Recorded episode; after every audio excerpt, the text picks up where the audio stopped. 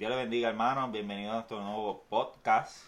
Tenemos en este día a nuestro pastor y reverendo Juan Carlos Subirá, eh, la cual le tenemos ciertas preguntas y mucha curiosidad que tenemos de saber sus contestaciones. Bienvenido, pastor. Dios le bendiga a todos, hermanos. Un placer estar aquí con ustedes y poder contestar las preguntas que tengan eh, o curiosidades que tengan sobre la Biblia o sobre las cosas del Señor. Bueno, pastor, la primera pregunta que tenemos es una pregunta que desde, bueno, desde pequeño creo que muchas personas se la vendrían preguntando. Desde pequeño siempre nuestros, nuestros padres nos dicen que tenemos que ir a la iglesia, hay que ir a la iglesia. La pregunta que tenemos es, ¿qué es la iglesia?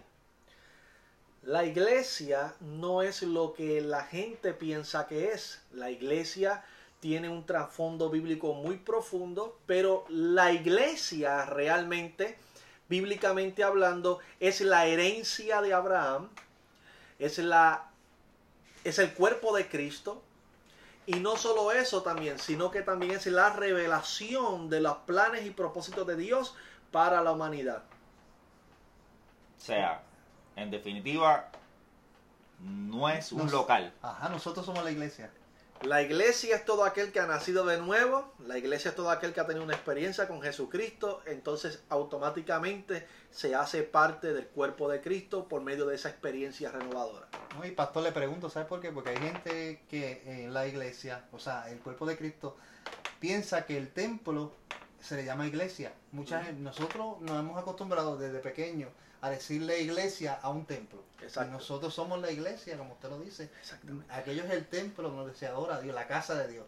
Pero nosotros somos qué? La iglesia. Sí, porque el templo es el lugar donde se congrega la iglesia. La iglesia es el cuerpo de Cristo, que son los nuevos nacidos, son, los, son las nuevas criaturas, son aquellas personas que han sido transformadas por el pueblo de Dios, que se congregan para adorar a Dios en el templo. Pero la iglesia somos nosotros. Wow. Entonces, pastor, ¿cuál es la naturaleza? ¿Desde cuándo existe la iglesia? ¿Cuál es su naturaleza? La naturaleza de la iglesia es eterna, es espiritual. La naturaleza de la iglesia, según Efesios capítulo 1, versículo 3, 4 y 5, y sigues, puedes seguir leyendo hasta el versículo 15, sabe, la Biblia claramente dice que la iglesia es o fue escogida por Dios antes de la fundación del mundo para que fuese santa y sin mancha delante de él. So la iglesia como tal es una revelación de los planes eternos de Dios que se manifestaron por medio de Jesucristo en la cruz y a través de la redención que Jesús ofrece a través de su sangre cada cual que participó de esa sangre, de ese sacrificio, que creyó en Jesucristo, como dice Juan 3:16, porque de tal manera amó Dios al mundo, que envió a su Hijo unigénito para que todo aquel que en él crea no se pierda, mas tenga vida eterna. Una vez que disfrutamos de la experiencia del sacrificio, de la resurrección y creemos en ese Jesús como el Señor y Salvador de nuestra vida, automáticamente el Espíritu Santo viene a morar en nuestra vida y nos hace parte de ese cuerpo de Cristo. Por lo tanto, la naturaleza de la iglesia, número uno, es espiritual y número dos, es eterna. Amén. Wow. Así que, pastor, eh, yo le hago una pregunta, ¿verdad? Que hace mucho tiempo me ha, me ha cabido en mi cabeza. ¿Y es cuánto tiempo ha estado la iglesia presente? Históricamente, la iglesia ha estado presente en el corazón de Dios toda la eternidad. Ahora bien, si lo puedes buscar en Efesios capítulo 1, versículo 3 y 4, que la escogió antes de la fundación del mundo. O técnicamente la iglesia siempre ha estado en el corazón de Dios. Ahora, la iglesia se manifiesta, se revela a través de la venida de Jesucristo como verdad, como el Dios encarnado, hecho hombre. Eh, se manifiesta y está presente literalmente desde hace unos dos mil años hace dos mil años hasta acá. O sea que antes de Jesús no, no se le llamaba iglesia. No, antes de Jesús la iglesia como tal era un misterio que Jesucristo vino a revelar a la humanidad. Wow. Pastor, ¿qué significaría entonces la Biblia para la iglesia? La Biblia significa o significaría es el fundamento, es donde construimos es lo que vivimos, es lo que practicamos. Ahí está nuestras reglas de fe, ahí están nuestras reglas prácticas, ahí está prácticamente todo lo que nos hace ser parte del cuerpo de Cristo, lo que nos da el conocimiento, lo que nos da las herramientas para mantener una relación con Dios. O la Biblia es el fundamento de nuestra fe. Sí, que ahí proviene todo. De ahí proviene la enseñanza, la doctrina, proviene lo que, lo que debemos practicar, lo que debemos rechazar, lo que debemos hacer, lo que no debemos hacer.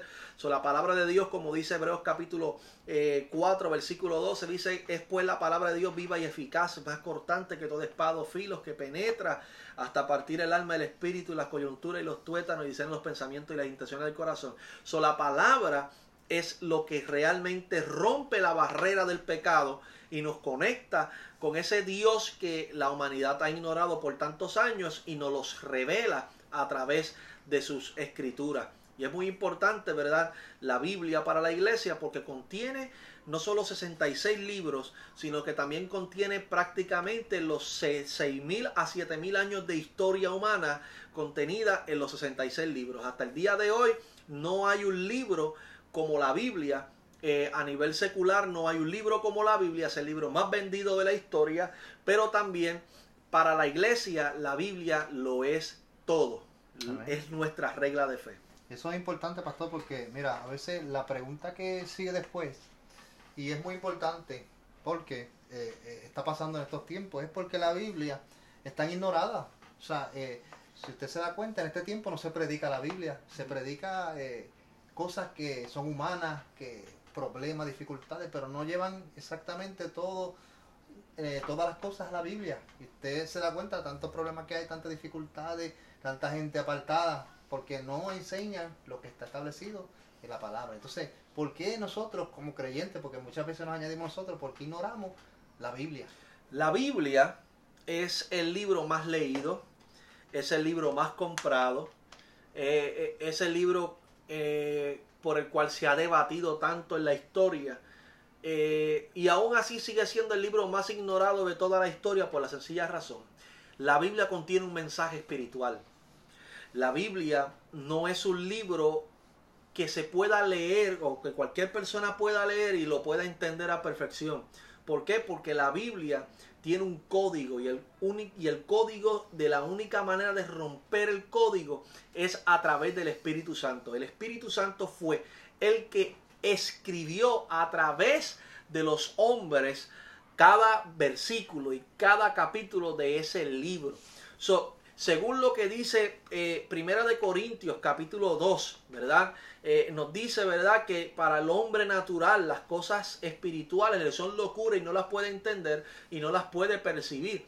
So, técnicamente, todos aquellos que sean creyentes, que estén dentro de un templo, que digan o se identifiquen como cristianos o que digan que son la iglesia de Cristo, que no hayan nacido de nuevo, la Biblia simplemente es un libro que no se entiende y de esa manera, ¿verdad? La mayoría de las personas, tanto culturalmente como religiosamente, simplemente tienen el libro eh, como, como una tradición o como una o parte de su... Como un amuleto.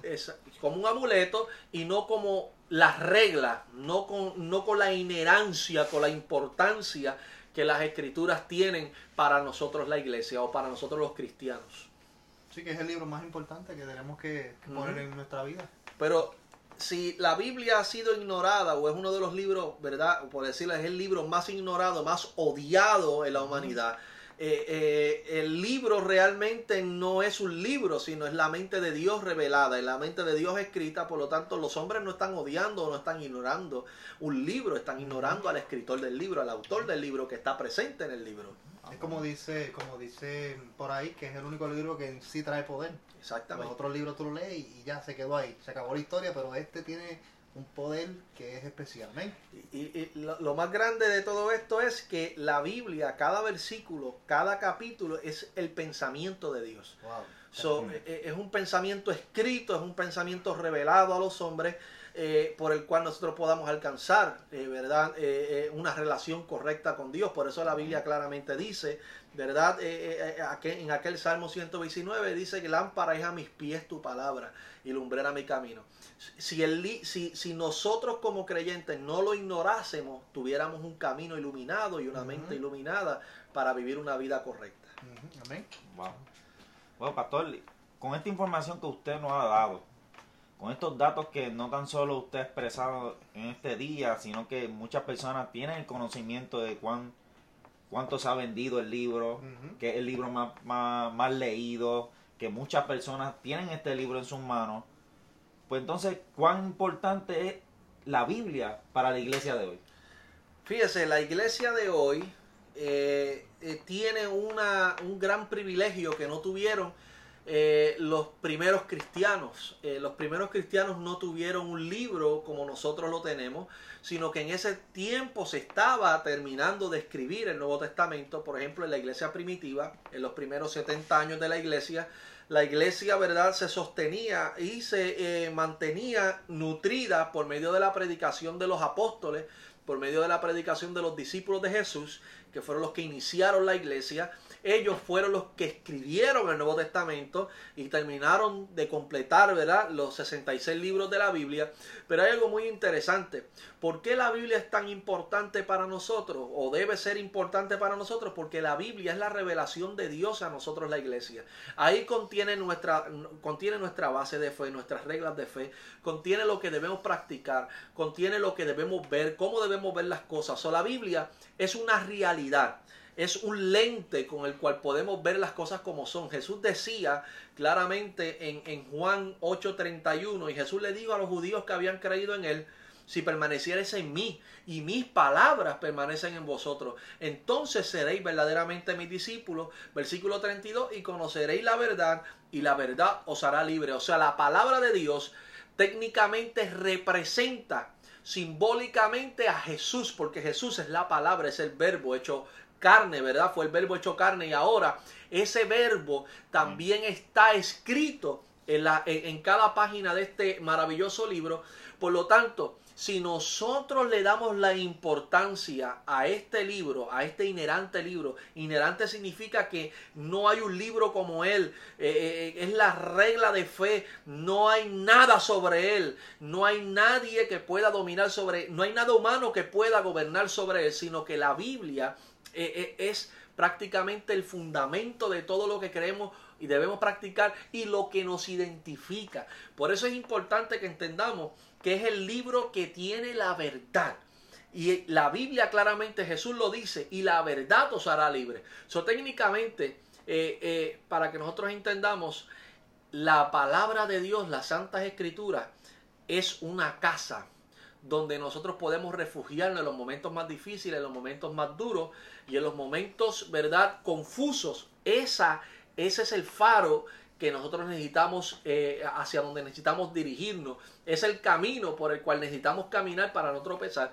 Y sobre todo, eh, eh, es la luz, ¿verdad?, que ilumina nuestro entendimiento. So, la palabra de Dios es sumamente, o debe ser importante para la iglesia de hoy, porque la iglesia de hoy ha tenido un grande, eh, una gran transformación a través de los tiempos y mucho pueblo de Dios ha olvidado el libro por el cual ellos deben fundamentarse en la fe. So, Jesús, eh, ¿verdad? El apóstol Pablo en Romanos eh, 10, 17 decía, porque la fe viene por el oír, el oír la palabra de Dios. So, la palabra de Dios es tan importante que es lo que produce al oírlo la fe. O sea, pastor, el, para los oyentes, el que se catalogue iglesia verdaderamente tiene que darle la importancia necesaria a la Biblia. Exactamente. No le damos So, importancia. so, una iglesia o un grupo cristiano que no tiene la Biblia como el libro inherente, como el libro de base, como el libro de fundamento, no se pueden identificar como cristianos ni como parte de la iglesia. Yo lo llamo secta. Exactamente, las sectas o grupos eh, heregéticos. Muy bien. Santo. Javier, Salud. ¿tengo otra pregunta? Bueno, pastor, la gente aquí está, está bombardeando aquí con las preguntas. Vamos a ver esta pregunta que nos, que nos traen. Bueno, la iglesia, tenemos la Biblia. ¿Por qué entonces salen tantas líneas, tantas dogmas, tantas doctrinas en estos momentos, en estos ¿Y tiempos? opiniones de la gente? Y opiniones personales de de, la las Biblia. personas. Si vamos a la Biblia, claramente la palabra de Dios nos indica allá en Primera de Timoteo, Primera de Timoteo, eh, claramente dice en el capítulo número 4 de Primera de Timoteo, claramente nos enseña algo muy importante. Nos enseña eh, lo que iba a pasar en estos tiempos eh, que son tan peligrosos. Por ejemplo, el apóstol Pablo dice en 1 Timoteo 4, dice, versículo 1, pero el Espíritu dice claramente que los postreros tiempos algunos apostatarán de la fe, escuchando espíritus engañadores y a doctrina de demonios. Cuando vamos a 2 de Timoteo capítulo 3, versículo 1, dice claramente, también debes saber esto, que en los postreros días vendrán tiempos peligrosos. Si vamos al capítulo 4 del mismo libro, eh, segunda de Timoteo capítulo 4, versículo 1, el apóstol Pablo le está exhortando a Timoteo que predicara la palabra, pero mire cómo lo dice, te encarezco delante de Dios y del Señor Jesucristo, que juzgará a los vivos y a los muertos en su manifestación en su reino, que prediques la palabra, que instes a tiempo y fuera de tiempo, redalguye, reprende, exhorta con toda paciencia y doctrina, porque vendrán tiempos cuando no sufrirán la sana doctrina, sino que teniendo comezón de oír, se amontonarán maestros conforme a sus propias concupiscencias y apartarán el oído de la verdad. Y apartarán de la verdad el oído, perdón, y se volverán a la fábula. Pero tú sé sobrio en todo, soporta las aflicciones, a obra de evangelista cumple tu ministerio. So, cuando visualizamos por qué hoy en día aunque tenemos la palabra de Dios, tenemos las sagradas escrituras, ¿por qué hay tantas líneas? ¿Por qué hay tantas opiniones? ¿Por qué hay tantas eh, formas de ver lo que debe ser la iglesia o cómo se debe visualizar todo esto? Porque en los últimos tiempos, que son los tiempos en los que estamos ahora mismo, eh, iba a ocurrir todas estas cosas, por ejemplo, la confusión, los falsos maestros, los falsos profetas, eh, ¿verdad? Y todas estas personas que están influenciadas por, por, ¿verdad? por corrientes eh, y apostáticas de la fe. La Biblia claramente nos habla, ¿verdad? Allá en Gálatas 1, versículo, aquí lo voy a buscar, Gálatas 1, versículo número 6, dice, Estoy maravillado de que tan pronto os hayáis alejado del que os llamó por la gracia de Cristo para seguir un evangelio diferente no que haya otros, sino que hay algunos que os perturban y quieren pervertir el evangelio de Cristo. Pero mira lo que dice el apóstol Pablo en el versículo 8. Mas si aún nosotros o un ángel del cielo os anunciare otro evangelio diferente del que os hemos anunciado, sea maldito, sea anatema. ¿Por qué surgen tantas líneas? Porque la gente realmente o muchos pueblos o muchos supuestos cristianos desconocen los fundamentos bíblicos y teológicos que contiene la palabra de Dios. Para yo poder vivir y aplicar y poder tener una vida correcta según las Sagradas Escrituras, número uno, tengo que nacer de nuevo, segunda de Corintios 5, 27, de modo que si alguno está en Cristo, nueva criatura es. Las cosas viejas pasaron y aquí todas son hechas nuevas. Hay que nacer de nuevo, porque la Biblia es una revelación espiritual para un pueblo espiritual. Si nosotros analizamos, ¿verdad? La gente que lee la Biblia por leerla como un mero libro, pueden sacar sus propias conclusiones, pueden sacar sus propias interpretaciones, y ahí donde está la herejía. Por eso existen tantas líneas, tantas opiniones, tantas denominaciones, porque cada cual tiene una opinión sobre lo que dice la Biblia, pero la Biblia es clara. Cuando vamos a, a segunda de Pedro, segunda de Pedro, la Biblia es muy clara en segunda de Pedro capítulo 1. Capítulo 1, versículo número, le voy a buscar por aquí el versículo, número 21. Eh, Mira lo que dice primera, segunda de Pedro 1, 21. Porque nunca la profecía fue traída por voluntad humana. Perdón, leamos el 20. Mira lo que dice el 20. Entendiendo primero esto, que ninguna profecía de la escritura es de interpretación privada. Porque nunca la profecía fue traída por voluntad humana, sino que los santos hombres de Dios hablaron siendo inspirados por el Espíritu Santo. Mm. So, técnicamente, todo aquel que, que, que, sacan unas conclusiones propias, privadas, individuales, sobre lo que dice la Biblia, comete herejía. ¿Por qué? Porque la Biblia no puede ser interpretada individualmente. La Biblia tiene una interpretación automática. Porque la palabra de Dios es su propia intérprete. So, la palabra de Dios no necesita que yo la interprete. La palabra de Dios interpreta mi pecado. La palabra de Dios interpreta mi relación con Dios. La palabra de Dios interpreta mi condición espiritual. La palabra de Dios me revela mi posición. So, técnicamente, yo no debo leer la Biblia para interpretarla. La misma palabra, al estar viva, al tener poder, dice la palabra que es viva y eficaz, más cortante que una espada de dos filos. Hay que dejar que la misma palabra sea la que fluya, sea la que cambie, sea la que me revele mi condición, mi estado, en qué momento y o en qué situación yo estoy. So, es importante que el pueblo de Dios entienda, para ser iglesia, para ser cristiano, hay que dejar que la palabra tome su posición y que la palabra nos hable de parte de Dios. ¿Por qué? Porque la iglesia actual se está dejando influenciar por profecía, por diferentes profetas, que aquel dice, que el otro dice, que Dios dijo, cuando la Biblia claramente dice en segunda de Pedro 1.19, pero tenemos también la palabra profética más segura. La palabra profética más segura es la palabra de Dios, es la sagrada escritura, es la Biblia. Por lo tanto, hay que aprender a cerrar los oídos a muchas profecías vanas, hay que empezar a cerrar los oídos a muchas personas que están influenciadas por corrientes de demonios, como dice el apóstol Pablo, y hay que abrirle el corazón y el alma y el espíritu a la palabra de Dios, que es la verdadera profecía a la cual debemos prestar atención. Wow. Wow. Me llena de mucha curiosidad, mira. Pues entonces, realmente, como usted ha, ha, declarado anteriormente, la iglesia fue formada en la eternidad, desde antes de la fundación del mundo. ¿Cuál es la diferencia entonces de esa iglesia que fue formada desde antes de la fundación del mundo a la actual? La diferencia es que la iglesia que fue formada en el corazón de Dios, en el plan de Dios en la eternidad, versus la iglesia actual, es que la iglesia primera, la iglesia, eh, ¿verdad?, que nació en el corazón de Dios, es iglesia espiritual.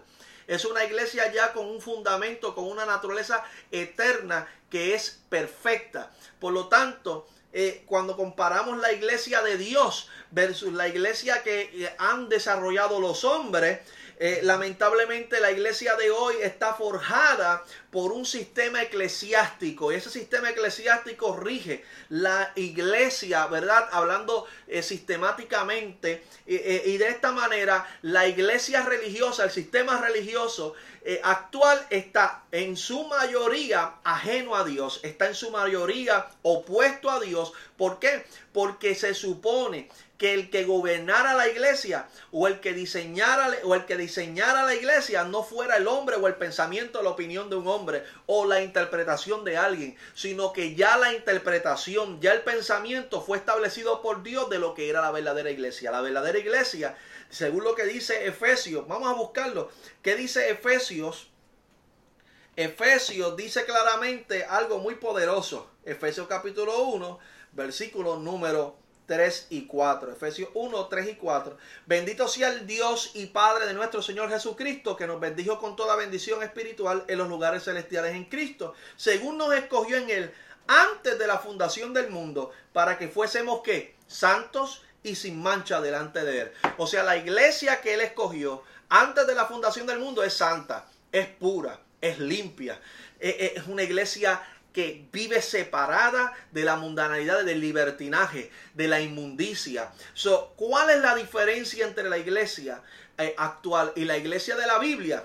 Bien sencilla. Mucha de la iglesia actual es mundana, eh, anda practicando eh, en muchas tendencias humanas, modas, costumbres, etcétera, etcétera. So, la verdadera iglesia no se contamina, la verdadera iglesia vive en pureza, la verdadera iglesia vive en santidad, la verdadera iglesia vive amando y anhelando la, la, venida de nuestro Señor Jesucristo. La iglesia actual de este mundo vive enamorada de su feature, vive enamorada de su figura, vive enamorada de su apariencia, pero Jesús le dijo algo a la iglesia de la Odisea.